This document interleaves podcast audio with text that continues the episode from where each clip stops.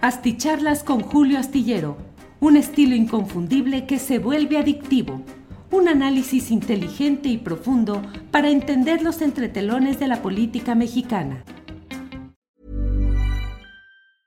As a person with a very deep voice, I'm hired all the time for advertising campaigns. But a deep voice doesn't sell B2B, and advertising on the wrong platform doesn't sell B2B either. That's why, if you're a B2B marketer, you should use LinkedIn ads. LinkedIn has the targeting capabilities to help you reach the world's largest professional audience.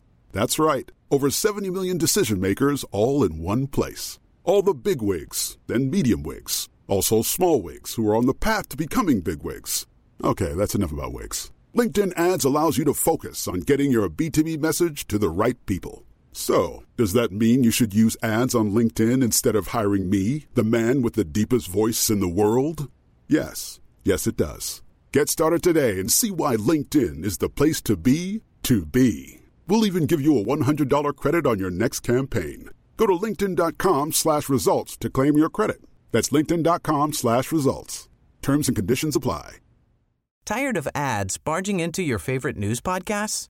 Good news. Ad-free listening is available on Amazon Music for all the music plus top podcasts included with your Prime membership. Stay up to date on everything newsworthy by downloading the Amazon Music app for free or go to amazon.com slash news ad free. That's amazon.com slash news ad free to catch up on the latest episodes without the ads.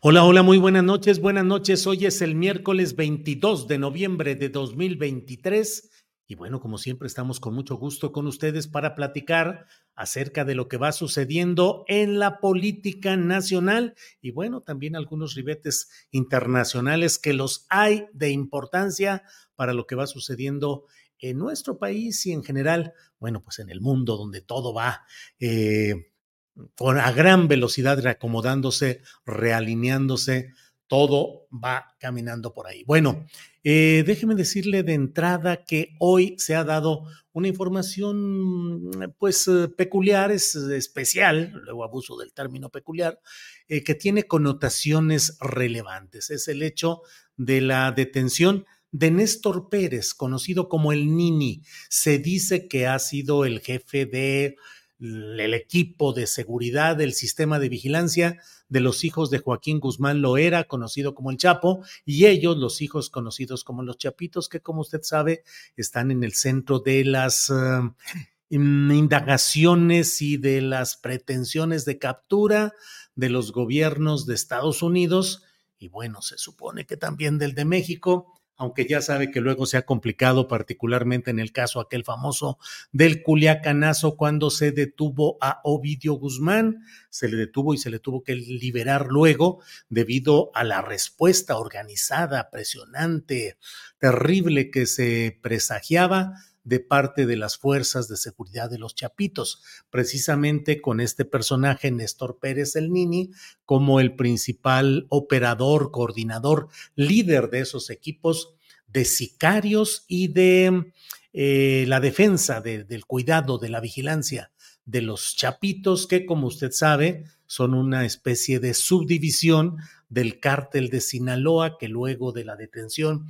de Joaquín Guzmán Loera, alias el Chapo, pues ha entrado en una crisis en la cual, por un lado, ha quedado particularmente eh, el histórico Zambada, que ha sido el hombre que se ha mantenido a las sombras eh, sin mayor protagonismo, pero pues es el hombre histórico en el control ahora de una parte de esta sección del cártel de Sinaloa, otra parte los Chapitos, otra parte la intentaron constituir eh, el área de los del LIC y el mini LIC, el padre y el hijo Damaso López, de nombre y apellido uno y otro, que finalmente no pudieron avanzar, pero ahí está esta, esta parte correspondiente al Nini detenido hoy.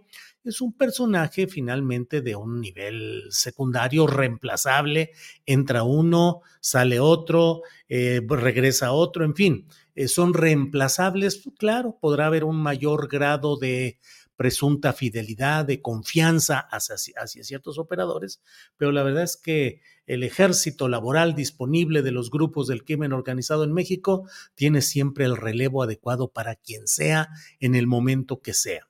Y bueno, pues eh, precisamente por ello es eh, por lo cual el Lini, pues es un personaje, digamos, de tercer, cuarto nivel, por más que se quiera, eh, se le quiera dar un nivel del jefe de seguridad de los chapitos, eh, lo digo todo esto para que no se crea que lo que voy a decir a continuación pretende que la detención de este personaje eh, específicamente corresponda en nombre y apellido a lo que han estado negociando los grandes jefes de la política mundial, como han sido el presidente de China y el presidente de Estados Unidos, con los cuales el presidente de México luego dialogó con cada uno por separado en el contexto de los acuerdos para tratar de frenar todo el proceso relacionado con el fentanilo. Desde el embarque de, los precursores químicos, se dice que desde China para llegar a México, su procesamiento en México y su envío luego a Estados Unidos, donde ha generado no solo una enorme crisis de salud por el enorme número de personas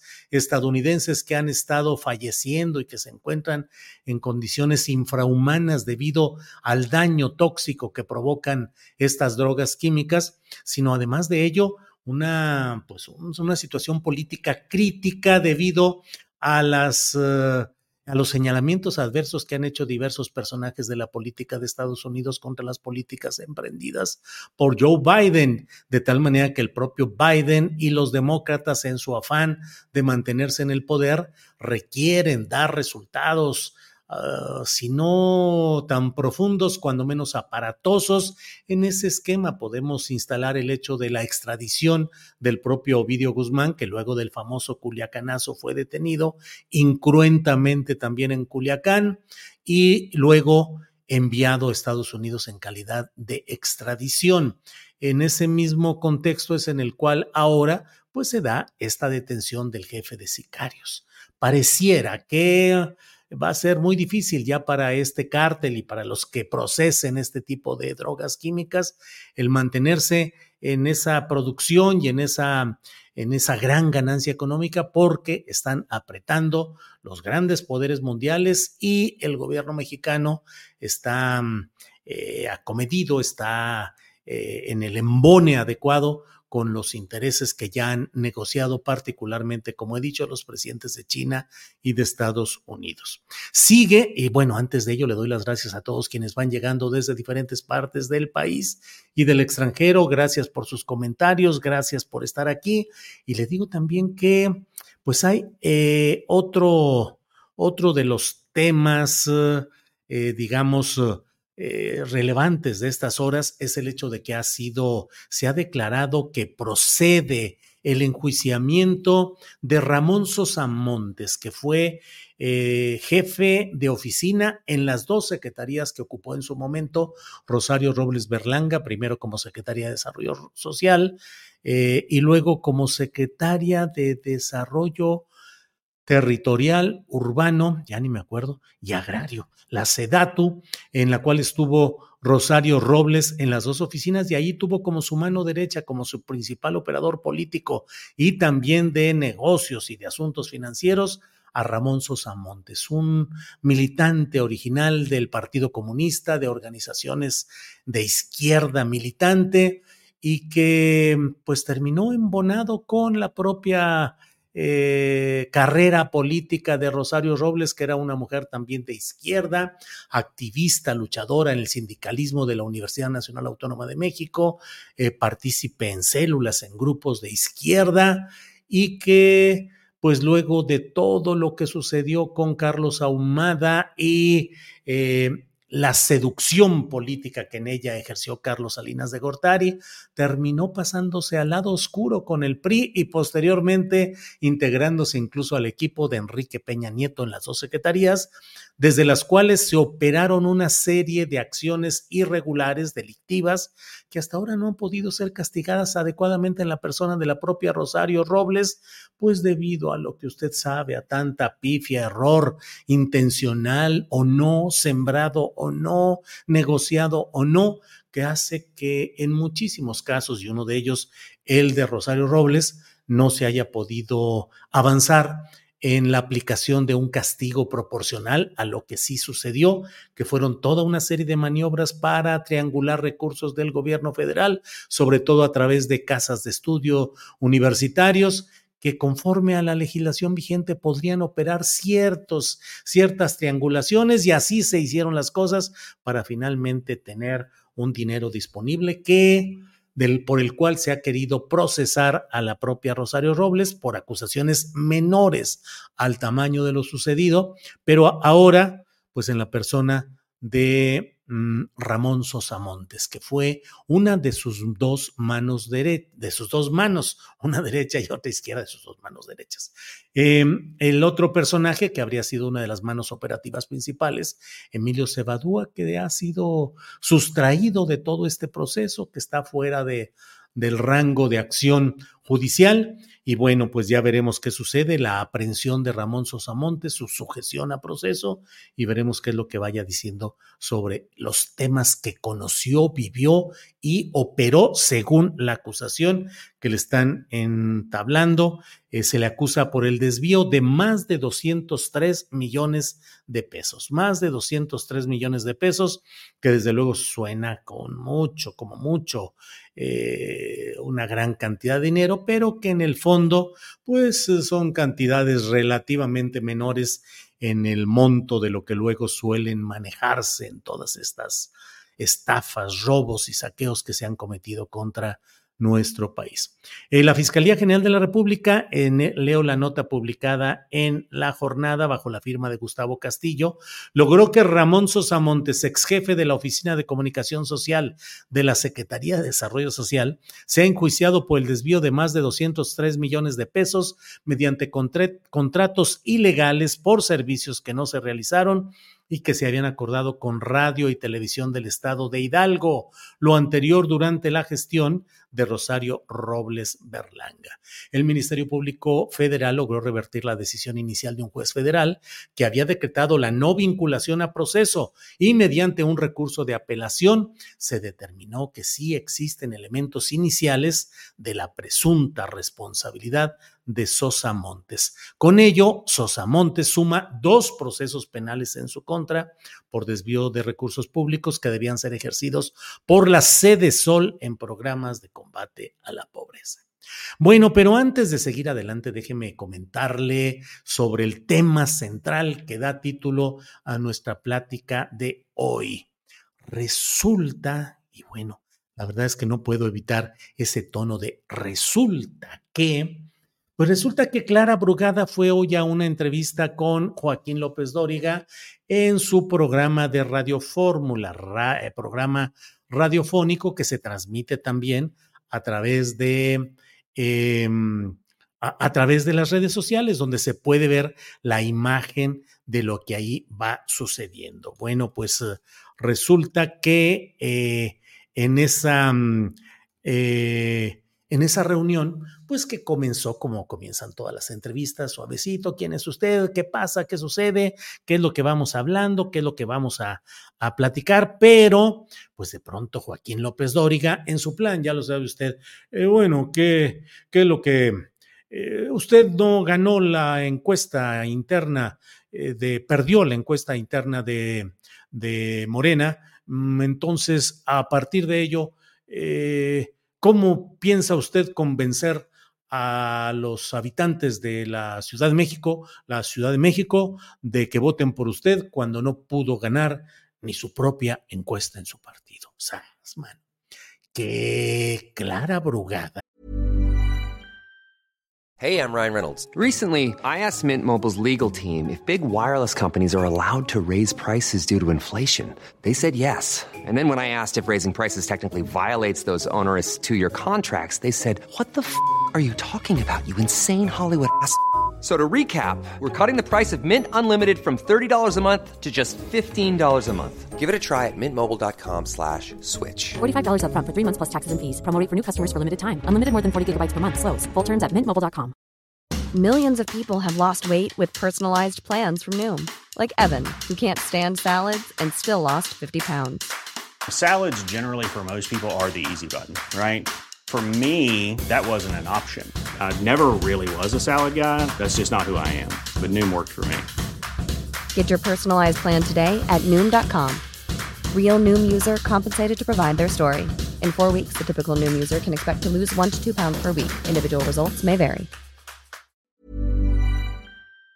A quien algunos dicen clarita, y yo creo que si era clarita, hoy se puso clarota, hoy se puso realmente. Eh, es una mujer con formación política, no es una recién llegada a las arenas de la discusión. Mire, con mucha frecuencia los políticos uh, no habilitados en la lucha de la izquierda o en la lucha de la derecha, pero con asambleas, con discusión, con grupos, con propuestas, con choques oratorios, pues no tienen la formación suficiente y entonces se mueven y se remueven mm, facilonamente o aguantando, son muy propicios o se enojan de una manera desmesurada o pretenden ser impositivos o autoritarios. La entrevista es el arte de uno, el entrevistador, que trata de sacar lo que cree que es una noticia importante desde su punto de vista periodístico y la otra parte, él o el entrevistado o la entrevistada, que responde lo que considera conveniente y que tiene que sobrellevar a un entrevistador que le puede entrevistar amablemente, ríspidamente, insidiosamente. A veces dicen, es que es una pregunta insidiosa, pues a veces hay que hacer el tipo de preguntas que se necesitan para que el entrevistado realmente responda a lo que se le pregunta y no se vaya por los lados y se vaya huyendo, huyendo de lo que se le plantea. Bueno, pues hoy, eh, hoy día a Joaquín López Dóriga, es un hombre con una larga experiencia, usted lo sabe, conductor en el programa estelar de Televisa durante largas décadas eh, un hombre siempre hecho en las relaciones con el poder público, con los políticos del poder. Eh, actualmente ya, bueno, tiene una etapa en la cual ya no es el poderoso conductor de televisión, pero sigue teniendo presencia a través de su programa de Radio Fórmula, tiene presencia además en redes sociales, donde tiene un gran equipo de trabajo y de apoyo que le eh, provee del material y las circunstancias para mantener presencia ahí en su página de internet y en las redes sociales. Bueno, pues con toda esa experiencia resulta que... Em, pues hoy lo sacó de las casillas Clara Brugada, con mucha contundencia, con mucha, de una manera sin dejar a López Dóriga que la envolviera o que pretendiera interrumpirla, eh, imponiendo su ley política, la propia Clara Brugada, y colocando a, López Dóriga que se desesperó, se vio descuadrado, se vio tocado, movido por la manera como Claudia Brugada le fue planteando todo este tema. No podemos, por desgracia, usted lo sabe, que esos tales derechos de autor nos impiden poder reproducir el material o los contenidos que generan otros medios de comunicación. Eh, entonces, Em, en esa entrevista en Radio Fórmula, López Dóriga le quiso eh, espetar, dirían los clásicos, o bien restregar el hecho de que pues, ella no había ganado la encuesta interna de Morena, que el ganador era García Harfuch y que entonces, pues, ¿cómo pretendía ganar desde ese punto? Específicamente le preguntó López, López Dóriga, eh, usted no pudo, no pudo ganar la presidencia, la encuesta de Morena, es candidata por la paridad de género. ¿Cómo piensa ganar la Ciudad de México cuando no pudo ganar la encuesta de los suyos propios de Morena? ¿Sabes? Que le contesta Clara Brugada. Quiero decirte que no caigas en la relatoría de la misoginia del tema que ganamos por género. Repito, le dijo Clara Brugada, quiero decirte que no caigas en la relatoría de la misoginia del tema que ganamos por género. Entonces López Dóriga eh, quiso interrumpir y quiso, y finalmente cuando pudo hablar frente a la postura de Clara que, se mantuvo en su, en, su señalamiento, le pudo decir López Dóriga, a, mí no me, a mí me puede señalar de misoginia, no me lo merezco, nunca lo he sido. Eh, le recordó Clara Brugada lo que es, me parece absolutamente correcto y que creo que debemos de tener muy presente a la hora de estos asuntos. No es que haya ganado la encuesta alguien siendo varón, sino que el partido Morena decidió que en cumplimiento de las reglas que el INE impuso y que Morena aceptó fuera ley o no, fuera ordenado por el INE o no, Morena dijo, nosotros respetaremos cinco mujeres y cuatro hombres. Cinco mujeres que en algunos casos ganaron sus encuestas de opinión y en otros no. Pero el hecho de que esas mujeres no hayan ganado sus encuestas de opinión, en primer lugar, respecto al varón, no significa de ninguna manera que la candidatura haya sido asignada por regalo, por caridad política o por una especie de concesión em, vergonzosa. Al contrario, los partidos, y es el espíritu de la ley, de las instituciones, y en este caso lo aplicó Morena, fue el hecho de promover el sentido de inclusión y el sentido de promoción de las mujeres dentro de sus candidaturas. Así es que ni siquiera ha habido ni de parte del ganador formal de la encuesta o de las encuestas, García Harfus, ni de nadie más, la pretensión de eh, asestar a Clara Brugada la idea de que ella perdió en las encuestas y por tanto, pues cómo quiere ganar las elecciones si ni siquiera ganó en sus encuestas internas. Eh, le dijo también eh, López Dóriga, ojalá vean la entrevista ahí en Radio Fórmula, digo, con todo respeto no le permito que me califique de misógino. Soy producto de la ocasión de mi madre. Y bueno, Clara Brugada le decía, bueno, está bien. No, no, no, eh, no, no, no, no le acepto, le decía López Dóriga, no le acepto que me diga las cosas así. Y Clara Brugada, pues simplemente le decía, pues cada quien, o sea, él, López Dóriga decía, soy producto de la educación o soy producto de la educación o la ocasión de mi madre. Y Clara le decía, bueno, pues cada quien, de acuerdo. Eh, le dijo Clara Brugada, la paridad de género no es un acto de generosidad o que los hombres nos regalen candidaturas, es un acto de justicia hacia las mujeres.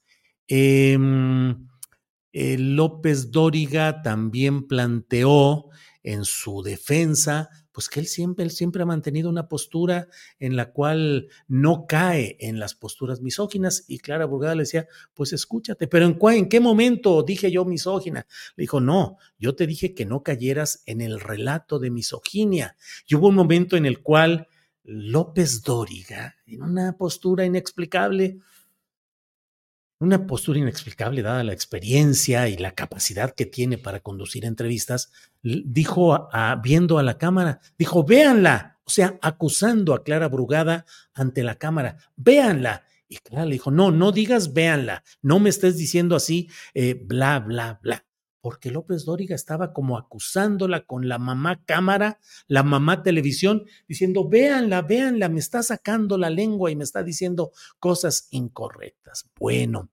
pues em, la verdad me pareció muy bien la postura de Clara Brugada y me pareció bien que se haya esa, que se haya hecho esa puntualización muy necesaria. Y la verdad, insisto, eh, varias veces le dijo sonriente Clara Brugada, no te enojes, no hay que enojarnos. No me enojo, no es que me enoje, pero por eso no hay que enojarnos, vamos a, a retomar las cosas. Y López Dóriga encendido, es que no me enojo, simplemente quiero precisar porque yo no soy misógino, bla, bla, bla. Bueno, pues la verdad, qué bueno que se dio ese diálogo en esos términos, de esa manera y pues la verdad, también qué bueno que podamos tomar nota de lo que significa y lo que implica todo ello.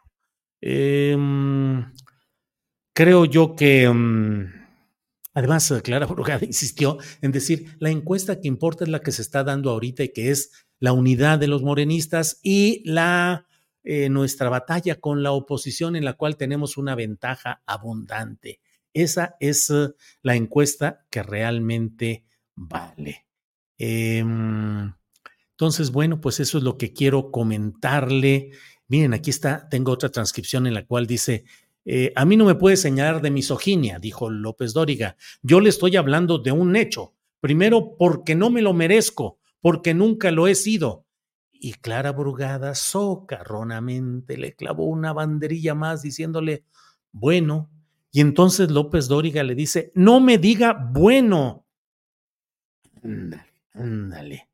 Em, en fin, pues ahí está este episodio de hoy. Y así seguirán, así seguirán. Qué bueno que haya debate, qué bueno que haya confrontación, qué bueno que haya toda la posibilidad de contrastar no solo puntos de vista, opiniones, sino sobre todo también ver la capacidad de los políticos y de los entrevistadores y los periodistas para enfrentar circunstancias diversas, fuera de la normalidad, fuera de lo que están acostumbrados en las entrevistas que suelen ser o apacibles, a veces pactadas, no lo digo por Clara Brugada, sino en otros eh, terrenos en los cuales, bueno, pues así suceden estas cosas. Bueno, muchas gracias por habernos escuchado en esta ocasión. Les agradezco a todos quienes van llegando todavía desde diferentes partes del país, del extranjero. Gracias por sus comentarios y nos vemos mañana jueves. Vamos a analizar este jueves eh, cómo van en tan pocos días que han sucedido desde que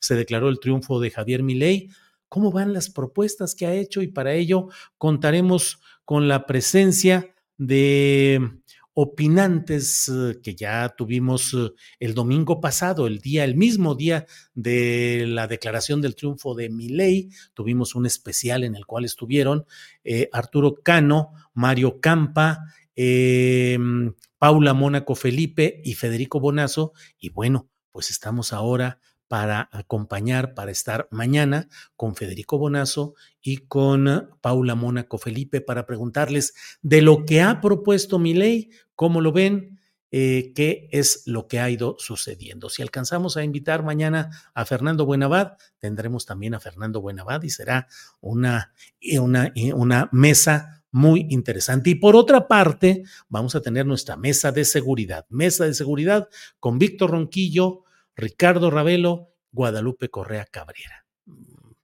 Crítica, libertad, respeto en esta mesa de seguridad. Ya nos veremos mañana. Gracias por esta ocasión. Buenas noches. Tired of ads barging into your favorite news podcasts? Good news. Ad-free listening is available on Amazon Music. For all the music plus top podcasts included with your Prime membership. Stay up to date on everything newsworthy by downloading the Amazon Music app for free or go to amazon.com slash news ad free.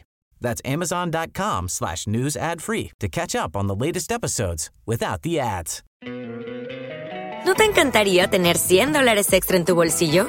Haz que un experto bilingüe de TurboTax declare tus impuestos para el 31 de marzo y obtén 100 dólares de vuelta al instante. Porque no importa cuáles hayan sido tus logros del año pasado, TurboTax hace que cuenten Obtén 100 dólares de vuelta y tus impuestos con 100% de precisión, solo con Intuit TurboTax. Debes declarar para el 31 de marzo. Crédito solo aplicable al costo de la presentación federal con TurboTax Full Service. Oferta sujeta a cambios o cancelación en cualquier momento. Para que te enteres de las nuevas asticharlas, suscríbete y dale follow en Apple, Spotify, Amazon Music, Google o donde sea que escuches podcast. Te invitamos a visitar nuestra página julioastillero.com.